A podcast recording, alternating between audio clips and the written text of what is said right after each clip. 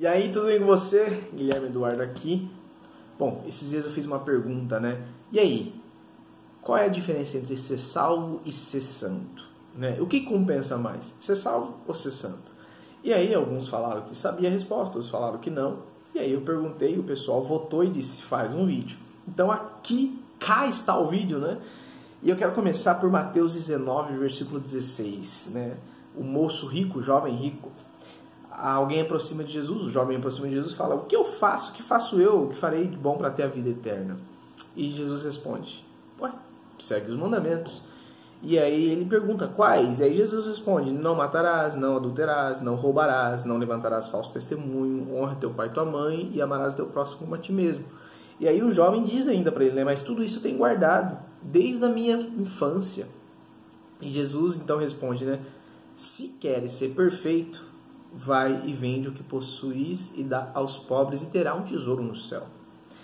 Então aqui foca na, na palavra se queres ser perfeito, ou seja, se você quer ser santo, porque o que Jesus quis dizer? Bom, então você já está salvo, se você já segue os dez mandamentos, mas se você segue os mandamentos, praticamente você está salvo. Mas, se você quer ser santo, vai e vende tudo. E aqui o vender tudo do jovem não significa o mesmo vender tudo para você, porque entende que às vezes aquilo que é penoso para mim pode não ser para você. Então Jesus ele vai pedir algumas coisas para nós, algumas renúncias. É, é, e também é preciso me esvaziar e me entregar inteiramente para Jesus, sabe? Não estou falando aqui que você tem que deixar a tua vida inteira e ser um padre e uma ele não, eu sou casado e sou chamado a ser santo também, sou chamado também a santidade, né?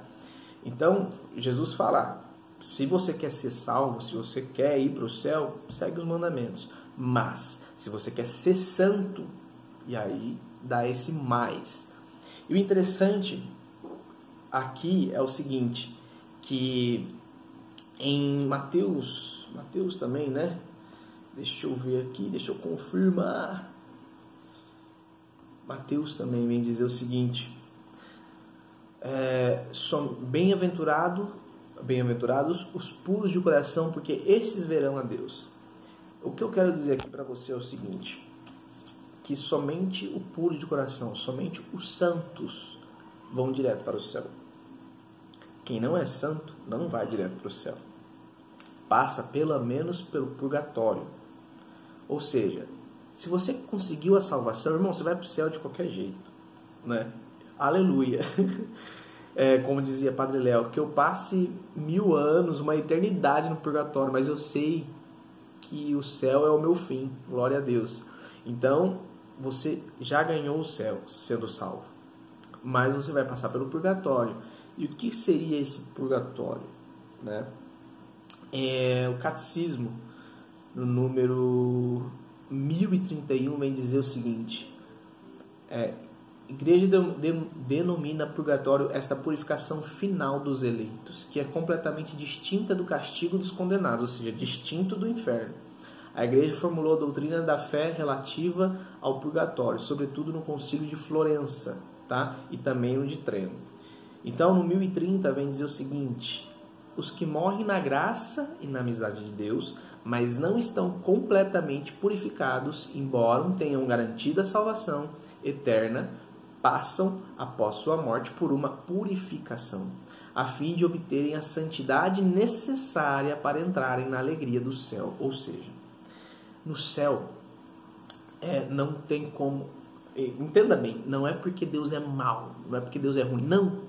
Deus é tão santo, tão puro, que diante da presença dele não tem como estar se, não, se você não for puro e não for santo. Então, antes de ir para o céu, você precisa ser santo. Ou você consegue essa santidade na terra, né, enquanto vivo, ou você consegue esta santidade no purgatório, depois que você morre. Então, se você consegue a salvação, ou seja, você já está livre do inferno, mas você passa pelo purgatório. São Gregório Magno, né, 540 a 604, Papa e doutor da igreja, ele vem dizer: no que concerne a certas faltas leves deve-se crer que existe antes do juízo um fogo purificador. Catecismo 1032. Este ensinamento apoia-se também na prática da oração pelos defuntos, da qual a Sagrada Escritura fala. Eis porque eles é, mandou oferecer este sacrifício expiatório pelos que haviam morrido, a fim de que fossem absolvidos de seu pecado. Segundo Macabeus 12:46. Então, já lá no Antigo Testamento já tinha essa cultura de rezar pelos mortos, né? Porque os mortos não podem rezar por eles mesmos, né? Então a gente que reza por eles, tá?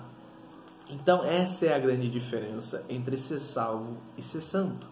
Se eu sou salvo, eu garanto o céu. E eu passo pelo purgatório. Agora, se eu sou santo. Opa, desculpa, gente. É. Mas se eu sou santo, eu já consegui a salvação, mas eu vou direto para o céu. Tá? Então, essa é a grande diferença. Aí eu quero fazer uma pergunta para você, para você deixar aqui nos comentários. E aí?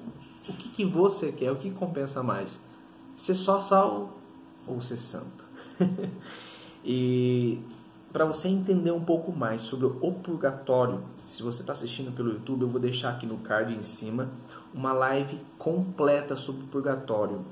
Tudo detalhado. Eu acho que vai ser uma das lives mais completas que você vai assistir sobre o assunto. É muito interessante mesmo. E também vou deixar aqui no card em cima ou na descrição do vídeo, se você estiver pelo YouTube, é, é uma live sobre o céu, né? onde eu falo também de como vai ser o céu, quem vai estar no céu, como será. Né? Eu também já fiz sobre o inferno, vou deixar aqui na descrição se você quiser assistir também. Mas era isso, é bem rapidinho para responder vocês aí, beleza? Bom, se inscreve no meu canal, curte, comenta, compartilha, ajuda a divulgar esse vídeo para mais pessoas, me segue no Instagram, que assim você vai estar tá me ajudando a te ajudar a crescer cada vez mais e evangelizar cada vez mais, beleza? Deus abençoe você e até a próxima.